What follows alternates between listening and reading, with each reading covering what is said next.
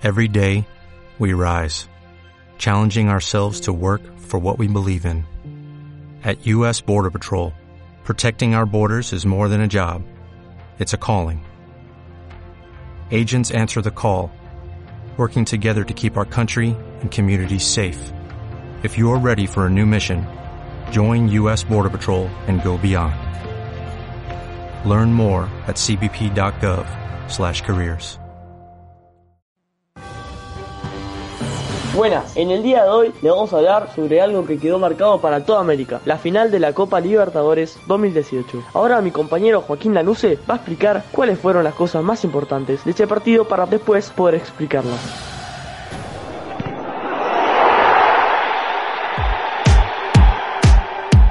Como dijo Mateo, yo voy a nombrar algunas de las cosas que fueron importantes en este hecho histórico, que son las cosas que nos vamos a enfocar más profundamente. Vamos a hablar de lo siguiente, cómo fue el partido, de cómo hizo River para llegar a la final. Hola, yo soy Justo Stravia y les quería informar que en esta semana nosotros tres tuvimos la gloriosa chance de poder hablar sobre esta final con un fanático del club River Plate. Esta persona es muy conocida ya que él controla un usuario por las redes sociales informando de cada cosa que pasa en el club. Es conocido como Fede pero se llama Federico Muñoz. Puedo mencionar un montón de cosas de, de cómo estaban las hinchadas en, en, Madrid. Yo más que nada te voy a hablar de la de River, que es donde me tocó estar a mí, ¿no? Del lado de, de River como hincha. Eh, nunca me voy a olvidar lo que fue el banderazo en Puerta del Sol, ahí en Madrid, el día anterior a la final, llena de hinchas de River. Bueno, probablemente mucha gente ya habrá visto los videos y demás. Fue algo emocionante, algo que nunca, nunca me voy a olvidar. Saber que a tan lejos de, de la Argentina se, se, vivió con tanta pasión, este, fue algo increíble increíble, realmente increíble y, claramente yo sé que, el equipo vio que, había un apoyo de un montón de hinchas que viajaron desde lejos haciendo un gran esfuerzo económico solamente para poder ver al, al equipo y bueno, por suerte ellos no, nos la devolvieron con una enorme e histórica alegría al día siguiente. Con respecto al día, al día de la final, bueno, la previa fue dentro de todo tranquila, en paz, con la gente obviamente alentando, con mucha confianza sin dudas eh, y lo que se vivió en esa en esa tribuna de todos hinchas de River, eh, la quinta bandeja del Bernabéu, el día de la final es algo que no me voy a olvidar nunca, ¿no? La gente siempre alentando, con la confianza intacta en el plantel, más allá de haber eh, perdido 1 a 0 en el primer tiempo, nada, fue, fue muy lindo, fue muy lindo y creo que teníamos la obligación de representar a todos los hinchas que fueron perjudicados y no pudieron vivir la, final en el Monumental. Yo siempre digo eh, que la final tenía que ser en el Monumental y terminó siendo desgraciadamente a 12.000 kilómetros de, del país. Bueno, por suerte nos dimos esa alegría y también la tranquilidad de saber que la gente no pudo viajar lo disfrutó desde los distintos puntos de, la Argentina. Pero bueno, pues yendo en concreto a lo que se vio ese día en el Bernabéu y yo no les, no, les quiero mentir, a veces hasta me, emociono al ver, al ver videos de, de, de ver que tanta gente que viajó eh, por amor a la camiseta y se llevó semejante alegría. Este, obviamente era una tribuna totalmente repleta de gente, donde no se paró de alentar en ningún momento, donde la fe nunca se perdió y bueno, sobre el final nos dimos ese gustazo con igual tercero, igual tercero. El camino de River hacia la final. El camino de River para llegar a la final no fue nada fácil, ya que le tocaron equipos difíciles que enfrentar. Primero de todo, nos tocó un grupo que se podría decir bastante duro. Nuestros rivales eran Flamengo, Santa Fe y Emelec. El primer partido contra Flamengo salió 2-2. El segundo también empatamos y salió 0-0 contra Santa Fe. El tercer partido, el conjunto millonario salió victorioso con una victoria de 1-0 contra Emelec. Después se venía la vuelta de cada partido. River ganó 1-0 contra Santa Fe, también ganó contra Emelec 2-1 y empató de nuevo contra Flamengo. Esto quiere decir que River Plate pudo pasar a octavos de final fácilmente ya que pudo ganar tres partidos de tres. En octavos de final nos cruzamos a un clásico, Racing Club. Racing es un equipo que con River llevan una gran competencia ya que los dos son de Buenos Aires. En la ida empatamos 0-0, pero en la vuelta River salió victorioso con una victoria de 3-0 en su propia cancha. River pasó a cuarto de final. Nos cruzamos con Independiente, otro equipo de Buenos Aires, y que también hay mucha competencia. En la ida empatamos 0-0 en su cancha, pero la vuelta, en nuestra cancha, pudimos pasar a semifinales ganando 3-1. River se cruza Gremio, un equipo de Brasil muy competitivo con unos jugadores muy rápidos y difícil de ganar. La ida fue en nuestra cancha, perdimos 1-0, pero la vuelta fue uno de los partidos que el club millonario y todos los hinchas sufrimos mucho. ¿Por qué? Porque si nosotros empatábamos, no pasábamos a la final, solo podíamos pasar ganando el partido. El partido iba 1-1, esto decía que nos quedábamos afuera, y Gremio pasaba, pero algo ocurrió. Al minuto 86 del partido, el árbitro cobra penal para River por el hecho de que Brezán, jugador de gremio, puso la mano para evitar que la pelota vaya al arco. El jugador Gonzalo Martínez, también conocido como el Piti, patea el penal y fue gol. Y ahora quedaban dos encuentros más por disputar. Los dos partidos más importantes de la historia del club millonario iban a ocurrir. River tiene la chance de dejar una huella a nivel mundial. Se enfrentaba con Boca Juniors, el superclásico de Argentina, en una final de Copa Libertadores. ¿Puedes imaginar? Esta final tuvo muchos problemas de los que va a hablar mi compañero Joaquín Lanusse y justo Sarabia habló sobre el resultado de esta gloriosa final. Yo me voy a basar en las estadísticas del partido del 9 del 12 del 18. Este partido fue muy peleado y tuvo grandes jugadores peleando por ganar la copa. Terminó en un 3 a 1 con el resultado a favor de River. El gol en el equipo bostero fue de Darío el Pipa Benedetto, en el minuto 43 exactamente, donde hizo un festejo que luego de la final fue locura en las redes. Por el otro lado, los goles en el equipo millonario fueron de Lucas Ceroso Prato en el minuto 67, Juan Quintero en el minuto 108 y el gol más recordado por los hinchas de River debido al relato y en el momento en el que lo hizo el Pito Martínez en el minuto 121. Gol que nos hacía asegurar la copa. El taco no, hace la personal y ahí se va, se va, se viene Martínez para el gol y va el tercero y va el tercero y va el tercero y gol de River, gol de River.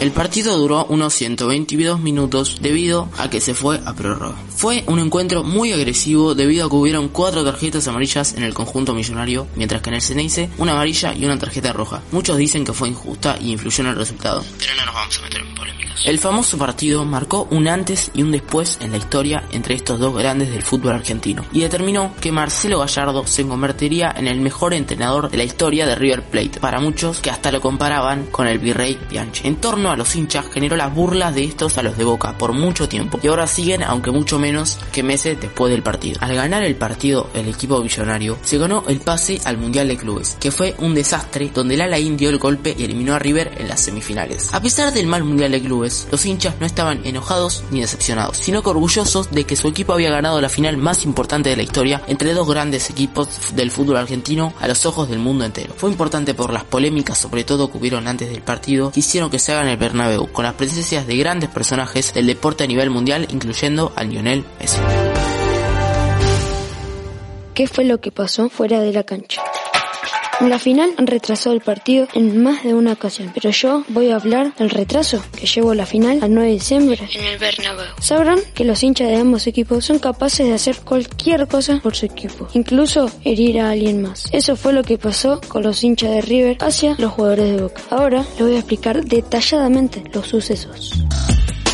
Los jugadores de Boca se encontraban en un bondi escoltados por una gran variedad de policías con rumbo al Monumental. Pero en Avenida Garay y 9 de Julio algo inesperado sucedió. Allí los esperaban una gran cantidad de hinchas del millonario con piedras en mano. Y los policías no fueron capaces de frenar los piedrazos dirigidos hacia el bondi de Boca, así dejando varios heridos del plantel de Boca. Alguien debía reaccionar hacia este agresivo suceso. El que reaccionó fue Alejandro Domínguez, el presidente de la Conmebol en ese momento. Para llegar a una conclusión tuvo que hablar con los presidentes de ambos clubes y al final y al cabo habían dos opciones sobre la mesa para elegir. Opción 1, dar los puntos a Boca y así dejándolos como los campeones de la Copa Libertadores Opción 2. Sacarle la oportunidad a River de jugar de local y jugar en otro lado. Como todos sabrán, la decisión fue jugar en otro lado. Y Alejandro tuvo la oportunidad de que el partido se juegue nada más y nada menos que en el Bernabéu. Cancha donde jugadores históricos han pisado. Pero ¿cuál fue la razón de que se jugó en el Bernabéu? Alejandro es amigo del presidente del Bernabéu y él le ofreció que se juegue allí. ¿Cuáles eran tus expectativas antes del partido? Las expectativas eran altas. Eh, yo lo decía en los vivos de Instagram que hacía en ese momento, de que el equipo daba para confiar. Entonces uno por ahí tenía esa confianza de saber que no iba a fallar en una situación tan extrema como era una final de Copa Libertadores. Y bueno, este, obviamente uno tenía los nervios, la ansiedad lógica, pero por suerte se, se pudo, se pudo cumplir el objetivo. ¿Cuál fue el gol que más gritaste? Y yo siempre digo que de los tres goles el que más grité fue el de Prato, por el 1 a 1, porque estábamos perdiendo, eh, ya iban veintipico minutos del segundo tiempo y había que empatar, porque se acababa el tiempo y, y nos quedábamos sin copa. Era, era el desahogo, el volver a vivir, el volver a, a ilusionarse. Eh, obviamente grité los otros dos, el de Juanfer, el del Piti, pero bueno, el de Prato era clave, había que hacerlo en ese momento y por suerte se dio y empatamos el partido, más que era un momento donde arriba le habían, no le habían cobrado un claro penal eh, de Andrada sobre Prato justamente y bueno, por suerte el oso en la siguiente tuvo su revancha y, marcó el empate.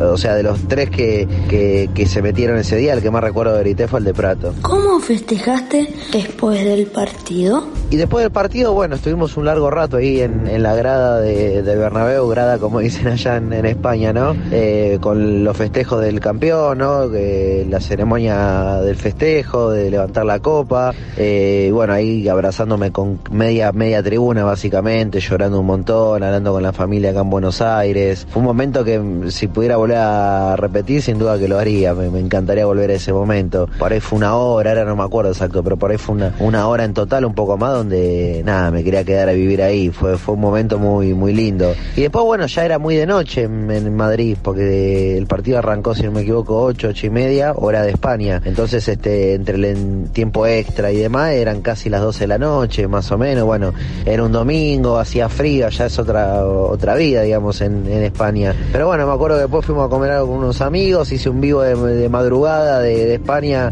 en mis cuentas de, de, River en Instagram y bueno, nada, la, la felicidad era eterna. Imagínate que aparte fue, habíamos dormido poco el día anterior por los nervios y fue un día larguísimo, de levantarse temprano, la adrenalina, pasamos por todas las emociones, eh, nervios, ansiedad, tristeza, felicidad, emoción, bueno, eh, fue, fue, hermoso, realmente fue, una locura y, y, bueno, el gran festejo fue haber estado sin dudas en el Bernabéu. ¿Tenés alguna cábala?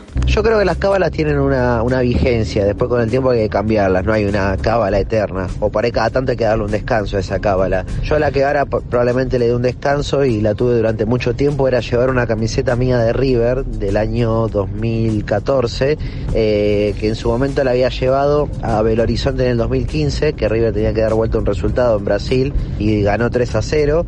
Yo lo conté eso en un, en un vivo, en el 2018, como teníamos que ir a Porto Alegre para jugar contra Gremio en la semifinal de la Libertadores de ese año, y ganamos también en Porto Alegre, yo llevando esa, esa camiseta, y obviamente la gente me decía, te tenés que llevarla a Madrid, tenés que llevarla a Madrid, obviamente yo coincidía. Y bueno, la llevamos a Madrid y también ganamos el partido, así que, que nada, es la camiseta de la cábala, decía la gente, y, la tuvimos como eso. La, la, volví a llevar después eh, a otras copas más, volví a Belo Horizonte el año pasado, por ejemplo, ejemplo, eh, la usé con Boca cuando clasificamos en el, el, año pasado en la semifinal también. Y bueno, también fue a la final en Lima. Eh, ahí lamentablemente no, no se dio el resultado, pero bueno, ya la camiseta había, había cumplido con creces y ahora por ahí merece un descanso.